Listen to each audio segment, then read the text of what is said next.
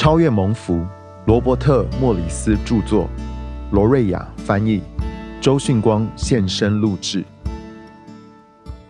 缘起，我没有想过会这样，怎么可能？这么多年过去了，当我看到上帝使用我在过去与现在微不足道的作为，我仍然感到震惊与谦卑。我没有想过，早在二零零一年，我对一个好朋友和导师所做邀请的简单回应，会引起美国一个出版界的风潮。这些年来，这个风潮仍然在世界各地传递，触摸人心，也影响着生命。换句话说，没有人比我更惊讶。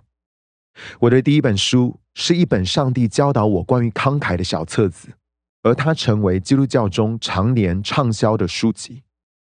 在我撰写这些文字的时候，《蒙福人生》已经翻译成几十种语言，也再版了许多次。数百万本破旧不堪的书籍，在世界各地从一个人的手上传到另一个人手上。有人告诉我，这本年度畅销书在销售额中不可忽视的一部分，是以大量订单的形式出现。因为大大小小的教会牧师会为他们会众的每个家庭购买一本《蒙福人生》。这些牧师中有像是美国最大教会网络之一的克雷格。格罗斯切尔、路可泽、华里克、克里斯霍奇斯、约尔、欧斯丁和布莱恩休士顿等，请明白，我之所以分享这些，并不是因为我希望让你们留下深刻的印象。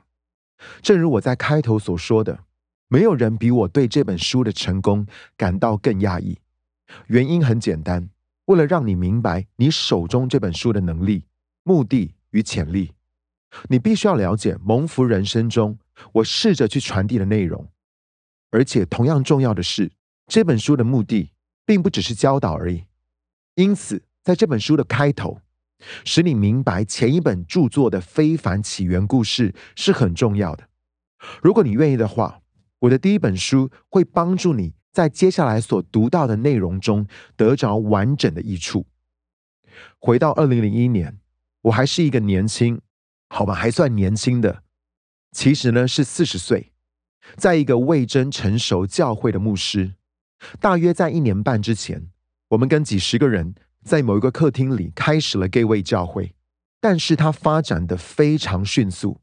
我们刚搬进一个租来的教会，它是我们先前聚会的地方，现在是一个日托中心。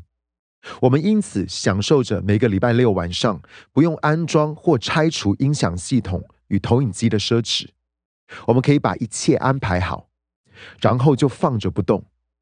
这也使我们能够增加礼拜天早上的聚会，因为以前的地点只能限制我们在周六晚上聚会。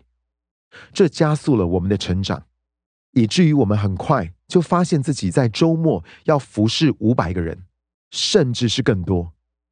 虽然当时在我们看来，这似乎是很大的一群会众，但其实 Gay 位并不是我们街上最大的教会之一，而且离美国北部最大的教会还差得远呢。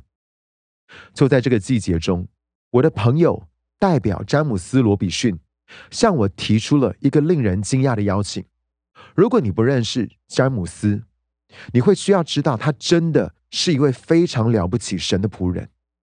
在过去的五十年中，他被主大大的使用，积极的影响世界各地人们的生活，并以各种方式引进神的国度。